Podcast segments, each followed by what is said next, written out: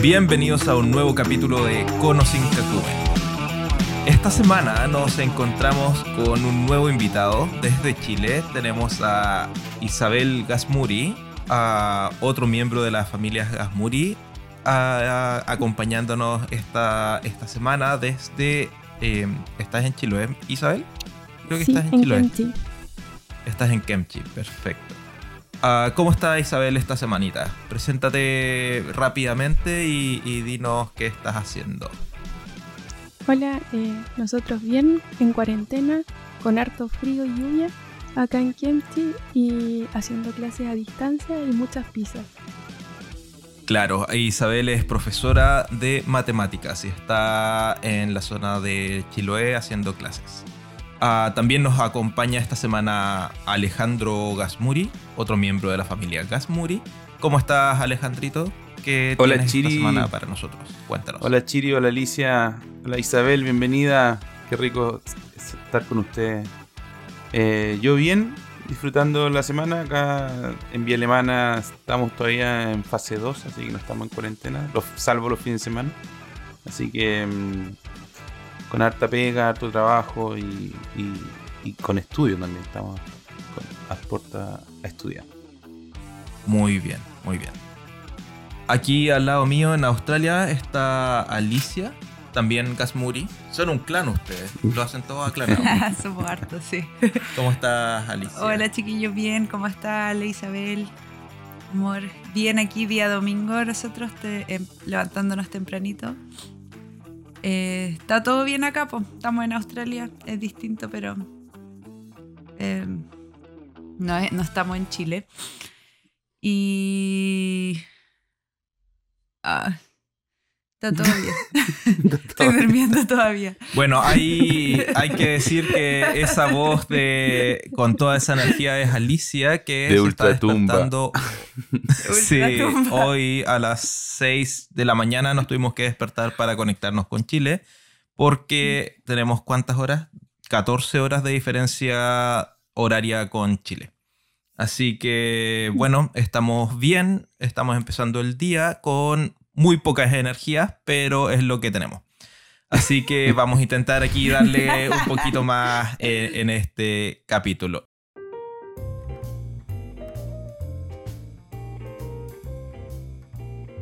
Esta semana vamos a tratar algo que dejamos en el tintero la vez anterior, que fue un poco, esbozamos ya ahí sobre la muerte. Queremos explorar un poco más en profundidad ese tema esta semana pero antes de comenzar el capítulo, quería recordarles a nuestros escucha que nos sigan en la plataforma que estén escuchando este podcast, sea Spotify u otra, y que también nos pueden encontrar en nuestras redes sociales a arroba en Instagram y Facebook.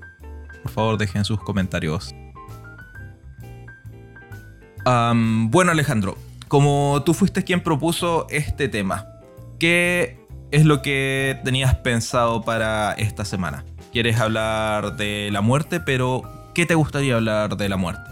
Sí, básicamente lo que quería proponerle a mis familiares, amigos eh, y a nuestro oyente es que hablemos de la muerte. Es un tema hoy día muy, muy tocado, muy, eh, eh, muy cercana.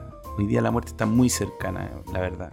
Y, esto se basa netamente en lo que estamos viviendo día a día, en el contexto actual en el que estamos de pandemia, eh, donde eh, hemos, hemos, visto lo que ha sucedido, donde familiares, amigos, tíos eh, han muerto y no han podido, en, este episodio de, muerte, no han podido ni despedirse, ni los familiares han podido despedirse.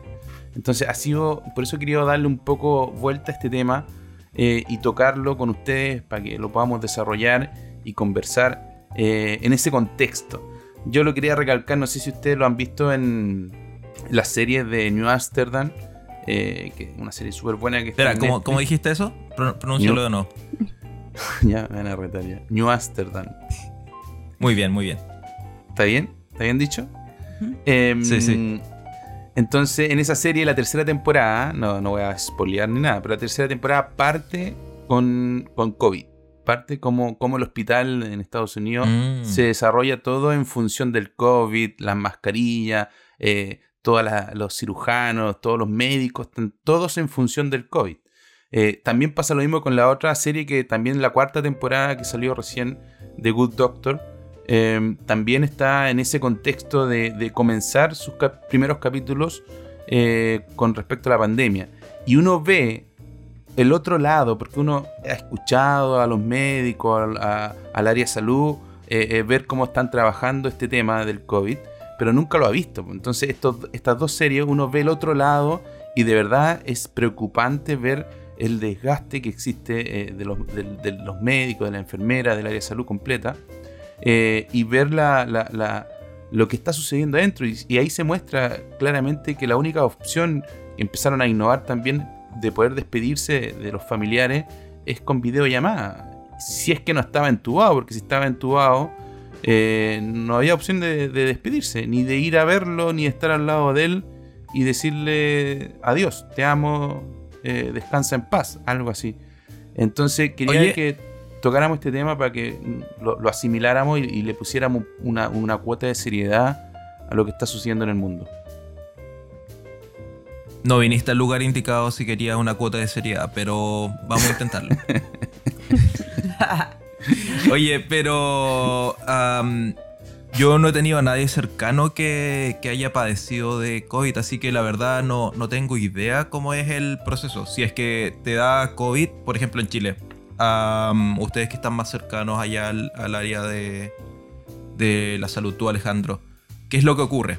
¿Puedo ir Es a que- visitar al paciente? ¿Puedo ir a visitar a mi familiar? Ah, ¿Puedo estar con él como en otras ocasiones que uno puede estar sentado al lado de- del enfermo No, por hora? nada, ¿No? nada de eso, nada de eso.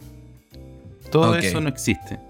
Entonces, eh, y no solamente el COVID, si el problema del COVID es que el COVID está acaparando tanto que está dejando de lado otras enfermedades que también producen muerte, como el cáncer, Mm. eh, o accidentes de gravedad que hayan existido, como la, la UCI está copada de, de gente con COVID, eh, que es el gran problema que hay en, en- en el mundo. Te, te- te- te cambian el, el foco de la urgencia hoy día solo a COVID. Y todas las demás urgencias, eh, es- ojalá que exista una cama, ojalá que haya espacio, porque hoy día está todo enfocado en eso. Entonces también todas las otras muertes eh, también no puedes ni siquiera ir a una persona que tiene cáncer, ir a visitar a esa persona no te deja el hospital entrar, ni una clínica. ¿ah? Uno antes ah, hacía Claro. la diferenciación entre la clínica que uno tiene más, más acceso y, y, y libertad, ¿eh? a diferencia de los hospitales públicos, pero hoy día ni siquiera las clínicas ni los hospitales en el área de urgencia te permiten entrar, porque está todo en función del COVID.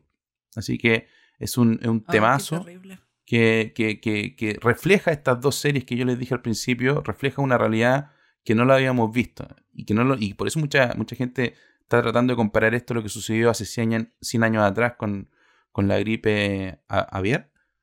Em, ¿No se llama en- gripe española? la gripe española en España, sí. Eh, porque También. no lo hemos visto, no lo hemos vivido nosotros. Primera vez que estamos viviendo una pandemia. Entonces, ¿Cuánta, Eh. perdón, déjame interrumpirte ahí, eh, cuánta gente ha muerto eh, en estos momentos por COVID? ¿Alguien tiene esa cifra? Han muerto como, en total en el mundo, como 3,7 millones de personas en, en todo el mundo. Pero, 3,7. Claro, pero obviamente hay países en donde ha muerto mucha más gente. Hay- Y bueno, los países normalmente son los que tienen más población, pero no siempre así.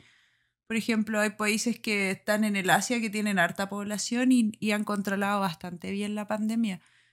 En cambio, los países que tienen como cifras más altas son Estados Unidos, India hoy en día está tiene un, sí, un está outbreak así súper alto, está hablaban- colapsando en todos lados. hablan. Y en hablan la Latinoamérica, que- Brasil es un foco súper grande. En, en la India hablaban un poco del tema de, mm, de que falta oxígeno, no tienen oxígeno. Y en Brasil, eh, el tema de, de que mutó la, el COVID. Entonces hay una, Sí. una cepa bueno, en brasileña. India también mutó. Mm. También mutó. En, En, India en también tienen otra, claro, otra cepa. Sí, y ahora apareció otra cepa que tiene el tema de los hongos, en los pulmones que está generando hongos. Entonces, Sí, eso yo lo leí ya- la otra vez, no, sí. Perdón, Isabel, ¿qué decías? algunas. Sí, ya lleg- Sí. Que ya llegaron algunas de esas cepas a Chile también. Y eso también ha generado de que, por ejemplo, el adulto mayor tampoco pueda ser visitado en sus casas, eh, donde, en las casas de adulto mayor, donde se internan los abuelitos. Entonces eso también genera de que los abuelos que están en, en fases terminales tampoco puedan despedirse. ¿Viste? No. La muerte, la muerte está muy cerca. Cuando dices eso, Alejandro, me, me recuerdas a esa persona loca en la esquina gritando: El final ya viene. Oye, yo quería agregar un poco de perspectiva a, a esto. Claro, obviamente la, la pandemia es algo súper serio y, y que no habíamos visto hace mucho tiempo y que obviamente muchos países no estaban preparados para lidiar con ello. Pero algunas cosas que siempre me han parecido interesantes de, sobre todo esta pandemia, es ah, lo desproporcionado de a qué lugares afecta más. Siento que ahí afecta un montón a los países de Occidente, a Occidente en general. Obviamente Sí. la India es, se escapa ahí y, y la India considera un, tiene un gran número de, de personas. Pero Asia en general ha respondido muy bien a Asia y el Pacífico han respondido muy bien a la pandemia. Ah, lo cual siempre me ha parecido súper interesante. Nosotros como estamos acá en, en- en el Pacífico, en las islas del Pacífico, en Australia, eh, acá se nota y se habla harto de, de cómo esta zona ha podido responder eh, muy bien a la pandemia y están todos asustados ahora con lo que está ocurriendo en India. Mm. Y lo otro interesante es la cantidad total de muertes. Lo que dijo a- Alicia recién, 3.7 millones de muertes. ¿Eso es la cifra? Claro, en el mundo. Sí. En el mundo entero. De cuánta gente que vimos. O sea, el 3.7 millones igual representa poca gente. Eh, no sé si con... No tengo la cifra de, de la, de la gripe española. Cuánta fue la gente que mató. Pero siento que en esta época, si bien no se ha respondido perfecto, hemos sido capaces como planeta de responder mucho mejor a una, a una pandemia que que en otra época. Mucho, mucho más rápido. Salir, igual las vacunas salieron mucho más rápido. Todo, todo el, el sistema de salud se reconvierte mucho más rápido también en, la mayor, en muchos países. Obviamente hay países que no, no logran, no tienen la capacidad sanitaria para, para responder, pero, pero claro, mucho mejor que en otros años, en otras épocas, en otras pandemias. Mm. Oye, y quería volver ahora a... Con eso que, que dijiste, no se puede ver a las personas cuando están enfermas. Una persona fallece, ¿qué, qué se puede hacer ahí? ¿La- ¿Lo mandan a un crematorium y, y listo, se acaba? ¿O se puede hacer funeral? Eh, ¿cómo, ¿Cómo funciona eso? ¿Alguien sabe? Depende, depende del, del- del- del paso en que esté la ciudad. Supongamos si estamos en, en paso acá en Chile, de- si estamos en paso 2 o 3, permiten el, el acceso al, al- al- a la- al funeral, al, cementerio, eh, máximo 20 personas. Eh, se puede hacer una, una misa eh, con 5 personas dentro, con 10 personas dentro de la, de la iglesia. Eh, y de ahí irían todos al cementerio.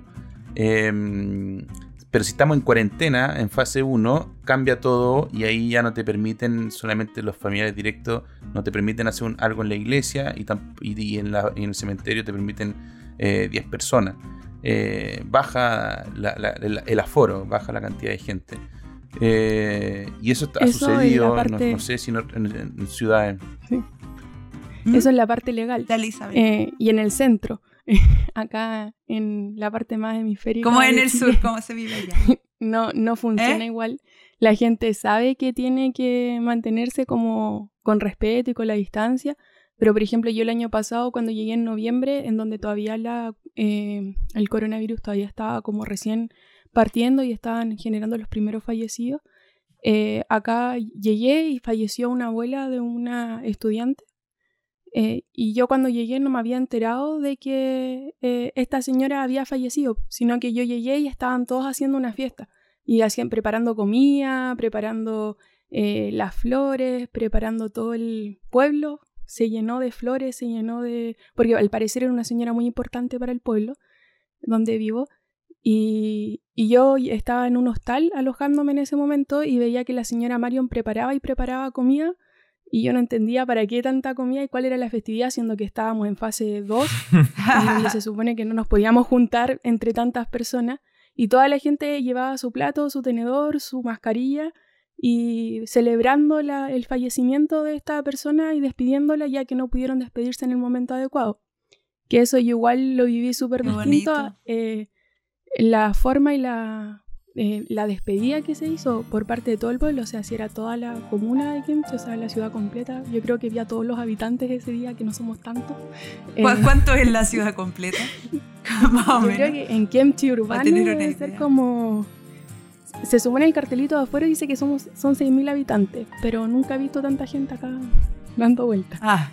Yo creo pero que allá, es más fácil controlar la pandemia, ¿o no? Depende. Ahora hay momentos en donde hay momentos donde se ha descontrolado bastante eh, por lo mismo, por estas festividades que hacen dentro del pueblo. Eh, y el tema de lo que los tiene, por ejemplo, acá 15 casos, es demasiados casos para, el, para la comuna tener 45 personas enfermas ya hace que entremos en fase 1 inmediatamente, porque es casi el pueblito completo. Eh, porque no hay tampoco tantos sistemas de salud, me imagino. También el, el único centro de salud es en Ancud y Castro, y Castro tiene que abarcar Quellón, Keilen, eh, Chonchi, Castro de Alcagüe y Ancud abarca Kemchi y Ancud y toda la zona eh, como norte de la isla. Y si es que esos dos hospitales se saturan, ya tienen que empezar a mandar a Puerto Montt y eso es más complejo porque hay que tomar el transbordador y hacer toda una diferenciación. A veces incluso con avión han tenido que sacar pacientes en estado grave. Wow. Wow. ¿Cómo saca a alguien con, eh, con avión? No, no me parece algo tienen una avioneta ¿Cuántos, ¿cuántos aeródromos tiene? ¿Perdón? El ejército tiene avionetas especiales para esos casos. Ah, sí. Sí. No tenía idea. Son como, como aeroambulancias entonces. Sí. Bueno, yo, yo quería, con lo que estaba planteando la Isabel, em, quería plantearle esta, este punto de controversia. ¿Estamos hoy día preparados para despedirnos eh, la gente piensa en que puede morir mañana. Porque eh, allá en la Isabel contaba la experiencia de, esta señora, eh, se hace la festividad. Mm. Pero hoy día estamos pensando día a día en que podemos morir, que podemos contagiarnos o podemos contagiar a alguien cercano. Porque hoy día la vacuna ha servido efectivamente y, ha bajado la, agresividad del virus. pero sí seguimos contagiando. Si yo me contagio de, y, dado que estoy vacunado, yo puedo contagiar a, alguien cercano. Igual. Entonces, em, ¿estamos pensando en, estos temas hoy día o, seguimos viviendo como, como, como, como siempre nomás? En Australia, allá mm. en Chiloé, parece que en Chiloé siguen haciendo festividades. Sí. sí. bueno, acá yo, creo... Ah, dale. Espérate, yo igual siento que de repente eh, la gente acá se mantiene con la distancia porque obviamente no quiere estar en cuarentena. Se da cuenta de que estamos como con el coronavirus mientras estamos en fase 1, pero ya cuando pasamos a fase 2 la gente se olvida eh, mucho de ese tema, sobre todo con, porque por ejemplo esta señora que falleció, falleció por coronavirus, entonces se supone que igual la gente después de muerta también contagia un tiempo y por eso los funerales por coronavirus están eh, prohibidos. Entonces eh, yo no siento que acá le estén dando como el peso completo a lo que es la pandemia, pero no ha tenido tantas muertes como en otros lagos de Chile. Son mm. solo siete personas las que han fallecido acá en la ciudad. Ah, entonces está bien que no le den importancia. No, ¿cómo va a estar bien? Pero siete de 40, igual. claro, se fue casi la mitad de la población. Acá, eh, no, vas a decir? Acá yo, no sé, yo creo que acá la gente vive totalmente normal, como antes. Yo creo que incluso se han olvidado un poco lo que es la pandemia. Eh, se, uno escucha noticias en el mundo y todo y es súper terrible, pero aquí la gente en general vive como si no pasara nada. Es como vivir en una burbuja. Y nadie está pensando en que se va a morir. No, es muy... Es que acá no hay muchos casos. Llegaron ahora unos pocos casos de, de la India. casos. Mm. La, el tema de, de, muerte por COVID no, no se ve como algo posible para las personas, a pesar de que acá apenas ocurre algo, eh, se toman medidas súper drásticas de inmediato. Entonces, si bien la gente no está pensando que se puede morir, eh, lo peor no es la, la, muerte acá, lo peor puede ser simplemente contagiarte. Claro, pero ahora en el sentido de si uno está preparado para despedirse, sí, porque igual uno se puede morir no de COVID, se puede morir de cualquier cosa, o sea... Sobre todo acá te puede atacar un, cocodrilo, un canguro, te puede caer un koala en la cabeza y te corta la yugular. Una serpiente, no, no, sé, eh, es difícil estar pensando en eso constantemente. ¿Qué tal tú, Ale o Isa, están pensando en eso? Porque igual uno está como en una edad también en que no está pensando en eso totalmente. No lo tiene tan asumido, no sé. No sé, yo siempre le he, dado, le he dado énfasis al, tema de la muerte como algo natural y a veces nos olvidamos que existe la muerte.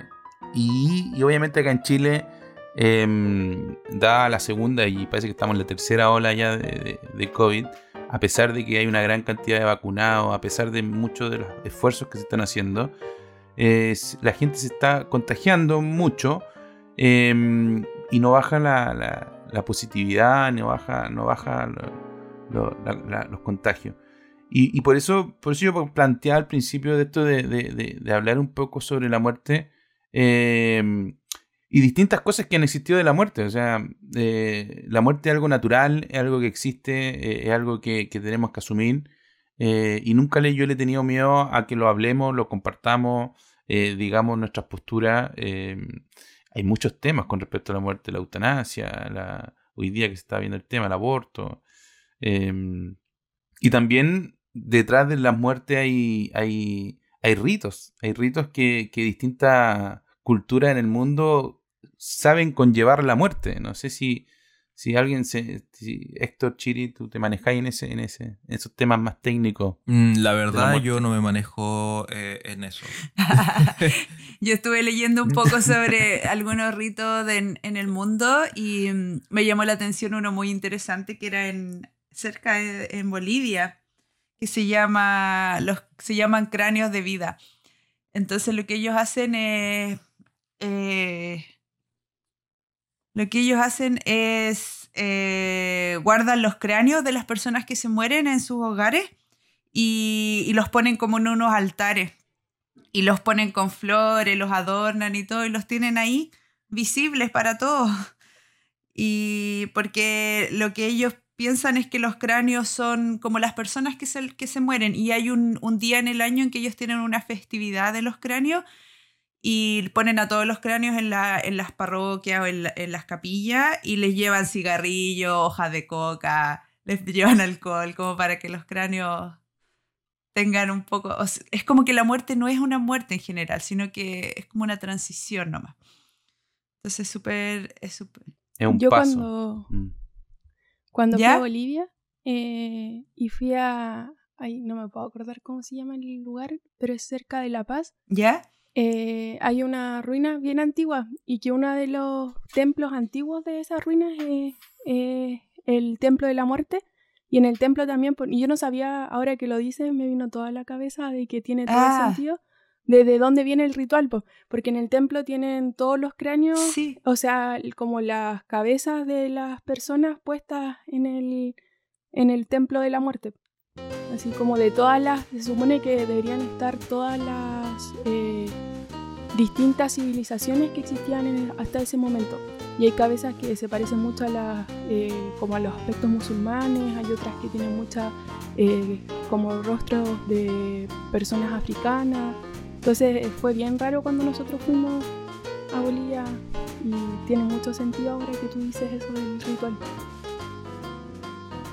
Sí, yo busqué eso, eh, lo encontré y lo encontré súper interesante porque es como que lo- en realidad no le tienen miedo a los cadáveres, es como una concepción bastante distinta. Hay otra, hay otra cultura también que es súper interesante que es en, en India, que se llaman los Parsis. Ellos eran descendientes de los persas.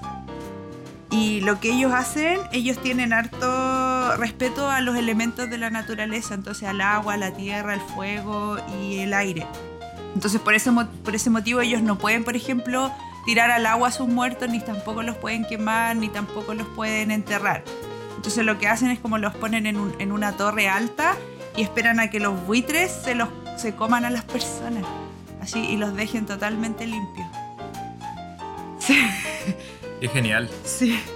Mira, Para no ¿Ustedes contaminarlo. sabían que el ser humano... Sí. ¿Ustedes, sabi- ustedes sabían que el ser humano es el único... Bueno, no sé si ustedes saben em, que se dice, se dice, para no decir lo que lo dije yo, que el ser humano es la única especie que entierra a sus difuntos. Una práctica que se remonta a los neandertales y cada religión tiene su propio rito.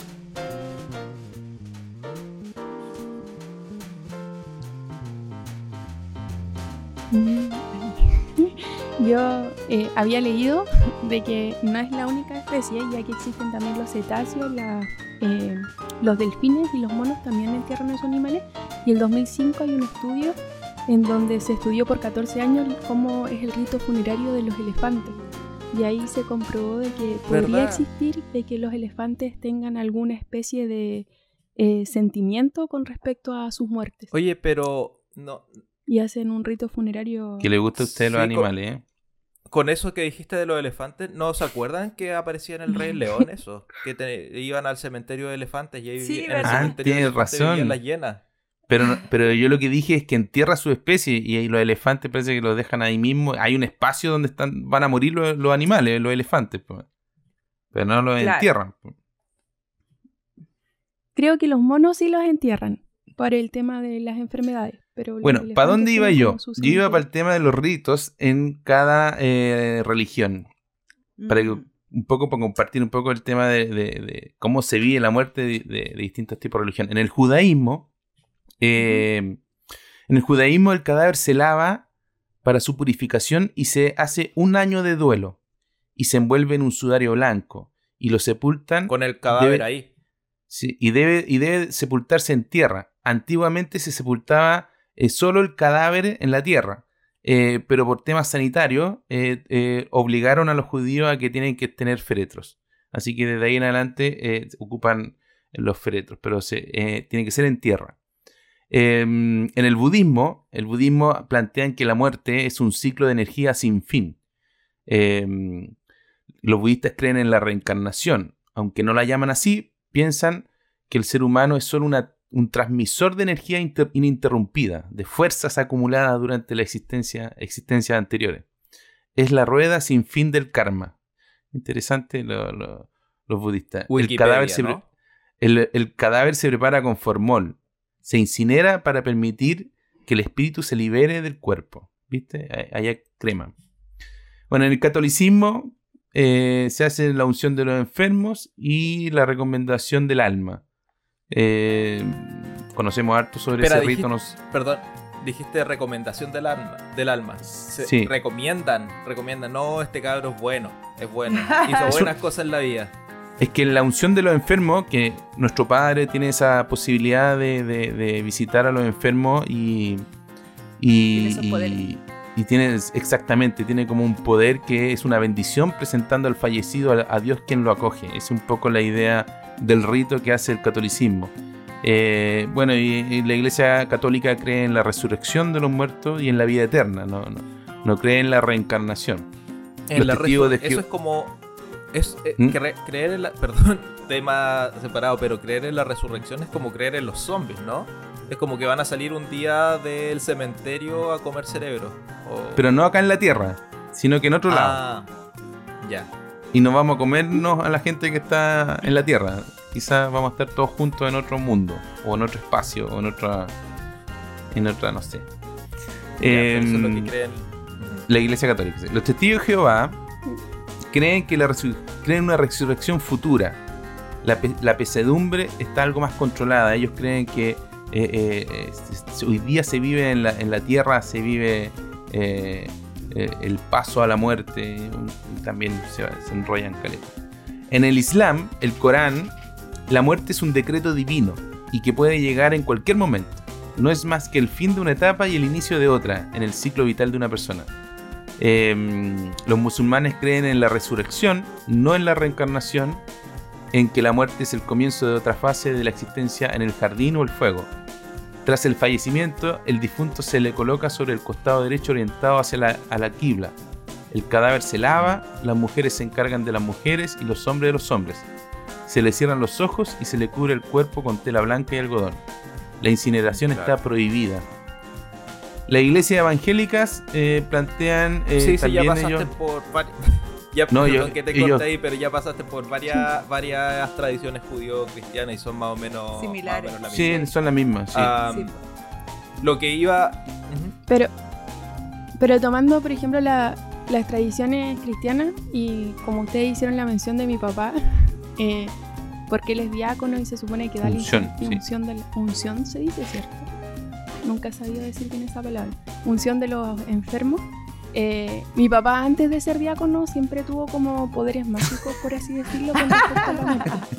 Eh, mi mamá, por ejemplo, eh, nos contaba de cuando falleció mi tata, eh, cuando mi papá lo fue a ver para decirle que ojalá el padre Roberto pudiera hacerle la unción de, de los enfermos, o creo que fue el padre Roberto, no me acuerdo qué cura era el que le iba a hacer esa unción. Eh, el tata le dijo que sí, que viniera porque necesitaba despedirse y después de que mi papá lo fue a ver, creo que al día siguiente falleció. Él dejó todas como las eh, cosas dichas de lo que tenían que hacer para celebrar el cumpleaños de mi abuelita, entre otras cosas, después de haber visto a mis papás. Y así mi papá hartas veces nos ha contado historias de cuando va a ver a pacientes eh, que son bien mayores y que están enfermos, postrados y a punto de fallecer, después de que él los ha visto al día siguiente o a las pocas horas murió. Y este año, que fue como el que más me llamó la atención, yo hace una semana fui a la casa de mis papás aprovechando las elecciones y justo cuando llegué para poder estar un rato con mis papás y compartir con ellos, eh, llegó el tío Manolo a Chile y lo mandaron de vuelta desde Estados Unidos porque estaba enfermo y él quería morir acá en Chile. Ya. Entonces mi papá fue a visitarlo al hogar con los permisos que tiene como diácono. Eh, y cuando lo fue a visitar, el tío Manolo lo ve y le dice, pájaro de malagüero, vienes a matarme. Oh, Y mi papá le da la unción de los enfermos, todo, y al día siguiente el tío Manolo no. Entonces yo creo que mi papá, si alguna vez usted está enfermo y quiere morir en paz, llame a mi papá y él puede darle la unción de Estoy los pasando el enfermos. anuncio. Y él es Estoy un Si usted quiere morir en paz, comunicador. llame a Gerardo Gamuri. Pero eso es lo importante, que la gente muere en paz, no muere así en, en, en distress, en estresado ni nada. Como, como que los manda. Como el- Es como un tipo de euton, eutanasiador. Lo, lo comunica bien con el cielo. claro.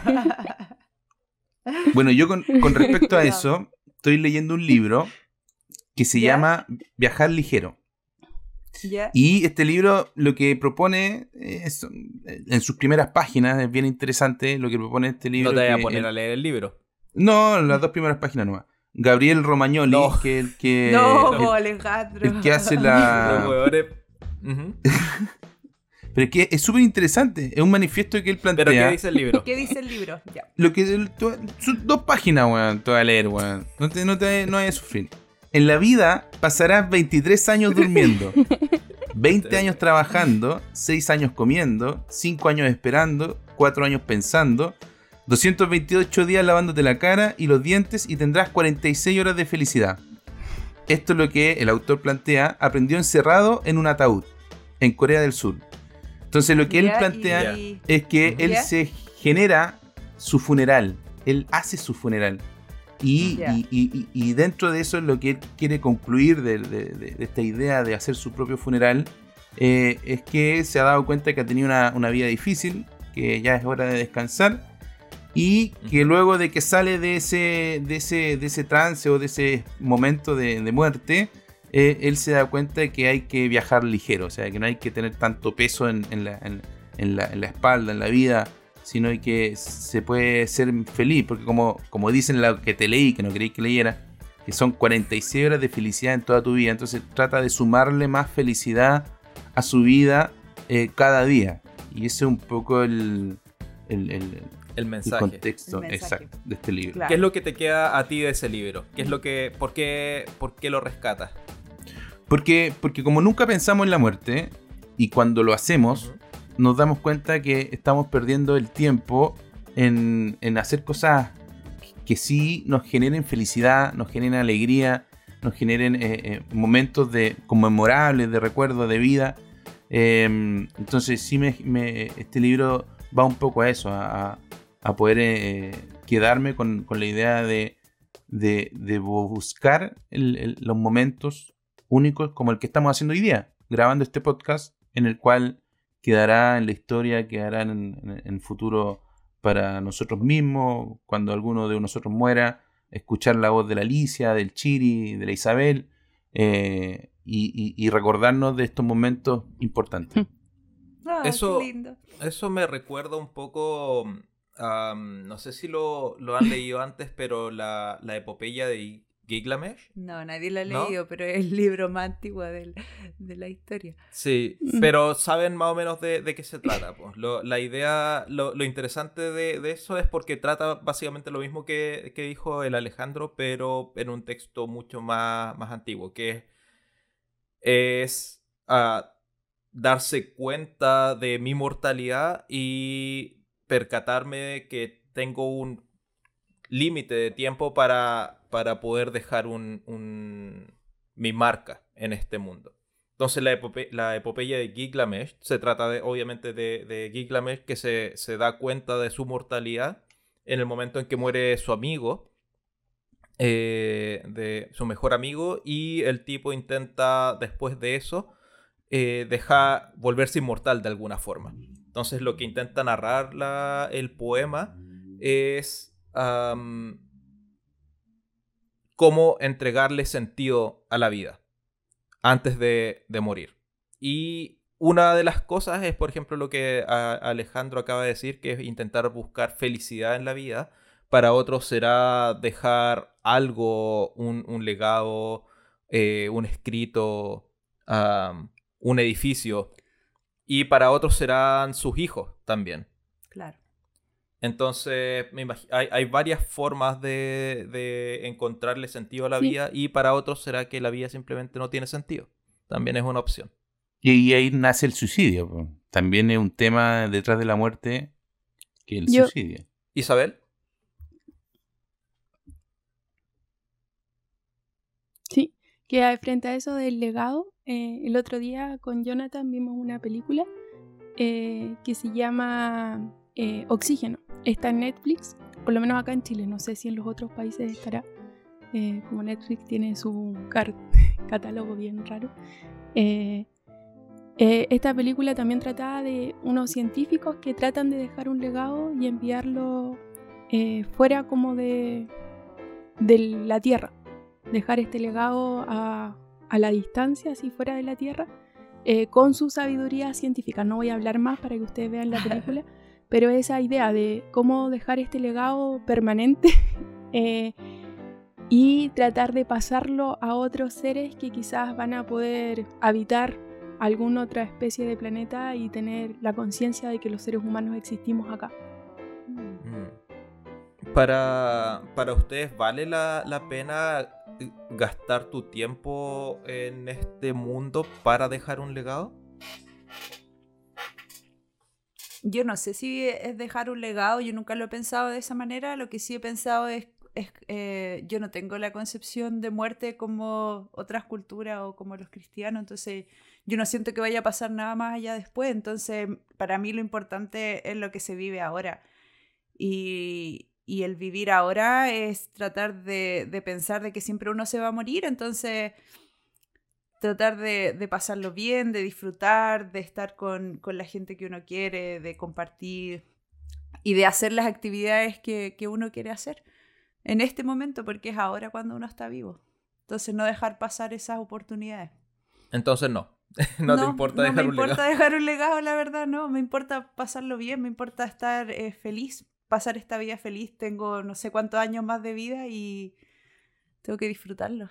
¿A ti, Isabel, te interesa dejar un legado? Tampoco sé si es como un legado, pero sí, por ejemplo, a mí me interesa compartir conocimiento. Mm. Entonces, sí trato de dejar como una marquita en cada estudiante al que yo le enseño, eh, no de mí, sino que de lo que me gusta, que son las matemáticas, el juego, eh, la capacidad de pensar más allá, de solucionar problemas. Entonces, ese compartir conocimiento lo encuentro genial y cómo se va traspasando de boca en boca en distintas, de distintas formas. Entonces, eh, si eso puede cambiar quizás a alguien su forma de pensar o su forma de ver la vida, genial. Y si no, me gusta entregar ese aspecto, pero no sé, así como si pensar como que, alguien me escuche después de que yo ya no esté, como el Alejandro decía recién, o eh, que me reconozcan. Eh, sí me gustaría, por ejemplo, eventualmente poder compartir ese conocimiento y escribir un artículo como lo que está haciendo la Alicia, mm pero no para hacerme famosa con respecto a eso y que ese sea mi legado, sino que por el tema de querer compartir algo que uno sabe y que uno puede hacer. ¿Y tú, Héctor? No sé si alguno de ustedes ha visto eh, la, eh, la charla que hace Carl Sagan cuando envían el Voyager al espacio y saca la última foto antes de salir de, nuestra órbita. Y él hace una narración sobre lo que él llama el Pale Blue Dot, en el cual dice básicamente desde que de esa distancia ah, lo único que podemos ver de la Tierra es un pequeño ah, punto azul pálido en el cual no se diferencia ningún rey de otro rey, ninguna nación de otra nación, ningún investigador, actor de cine, religión, absolutamente nada. Todo está mezclado en solamente ese punto azul en el espacio. Esa charla a mí me marca en el sentido de que gastamos tanto de nuestra vida y nuestro esfuerzo por intentar ser especiales y ser distintos, cuando en verdad es irrelevante. En la gran escala del universo somos absolutamente un punto en el espacio. No somos nada más. ¿Pero a ti te gustaría dejar un legado? No, absolutamente no. Ah. y, pero esa es mi visión. Ah. Eh, así que, bueno. ¿Falto yo? Después. No me preguntaron. Sí, pues, falta el Ale, no le has preguntado. ¿Quiere. Ok, Alejandro? ¿Tú quieres dejar un legado? Yo pienso distinto a usted. Yo, yo siempre he pensado. No me digas. En que. Sí, yo siempre he tenido el pensamiento de que no nací en este mundo para no hacer nada. O somos un, nada, un, ente que camina y, nada. a mí me alegra mucho lo que plantea la, Isa de, dejar conocimiento. La misma Alicia, que sin saberlo quizás de que no, no, no, no está interesada en dejar un legado, pero ya está avanzando día a día y está dejando obviamente que este mismo conocimiento. Yo sin mm. quizás pensarlo, pero yo sí pensándolo, yo creo que no nací este mundo para nada. Yo creo que nacimos, quizás no yo, quizás mis mm. hijos o los hijos de mis hijos o los hijos de mis hijos de hijos, donde quizás algo van a crear o van a generar o van a... Eh, es como siempre uno ha pensado, o sea, que haya nacido em, algún científico que haya creado la, la, cura del cáncer, supongamos. Em, eh, genera obviamente que, es, un, es, un, legado que nace de, mucho trabajo, eh, pensamiento, idea, esfuerzo.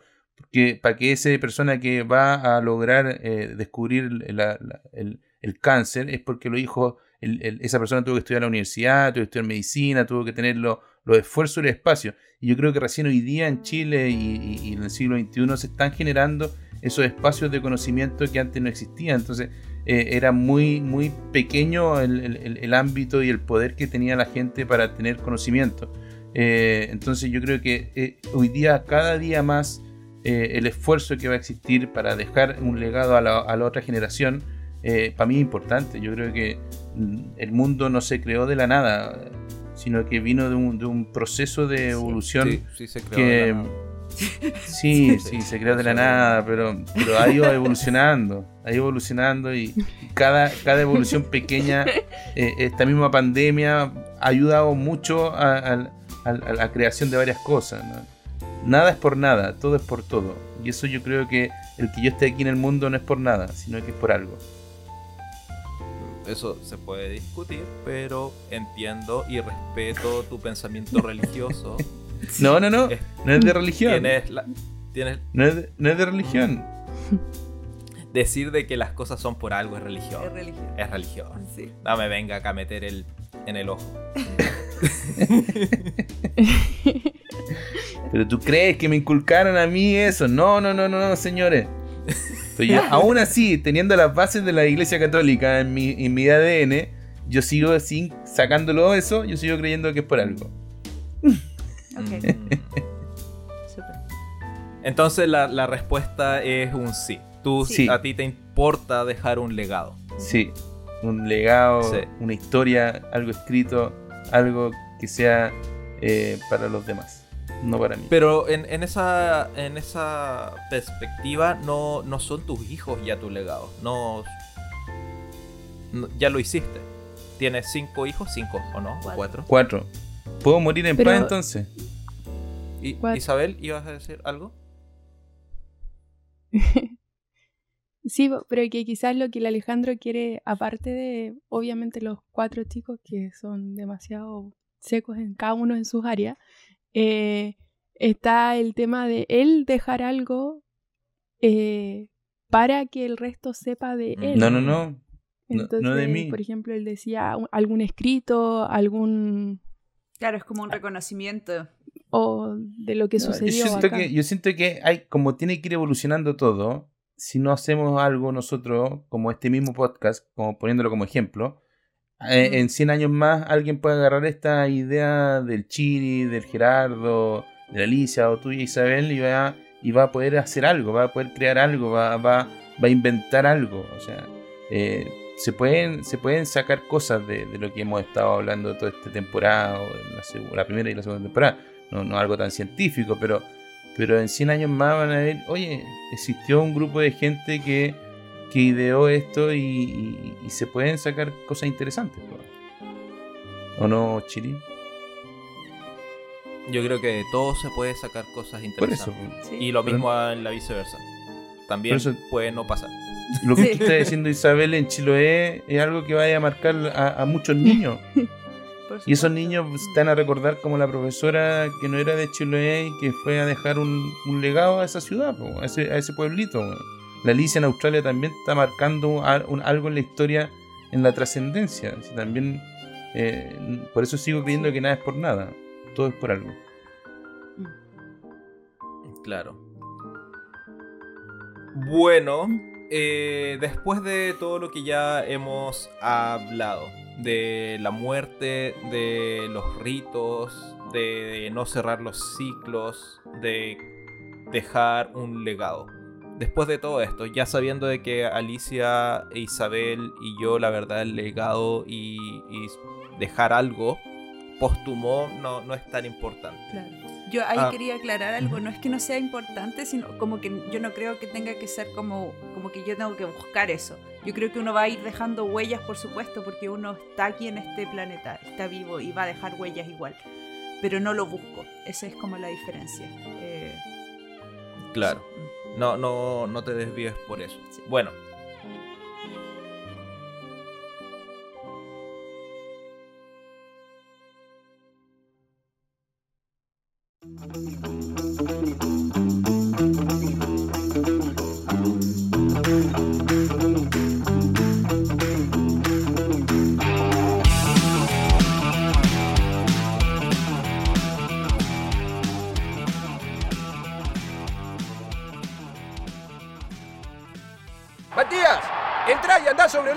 sobre el 8 de ellos. Pucha, profe, no puedo porque me duelen los tobillos. Bueno, bueno, entonces corre por la diagonal y central, al chupetín. Profe, que si corro rápido me duele la espalda. Pero Matías, siempre pasa algo, Matías, siempre pasa algo. Si tus lesiones te han vuelto acuático, vuélvete acuático. En Miule Multiespacio Salud presentamos el exclusivo entrenamiento funcional acuático en circuito reducido de 5 personas, con alto trabajo aeróbico y muscular y bajo impacto en articulaciones. Fortalécete y consulta por nuestro programas para artrosis, fibromialgia y más. Recuerda. Visítanos en Madrid 1129 Villa Alemana.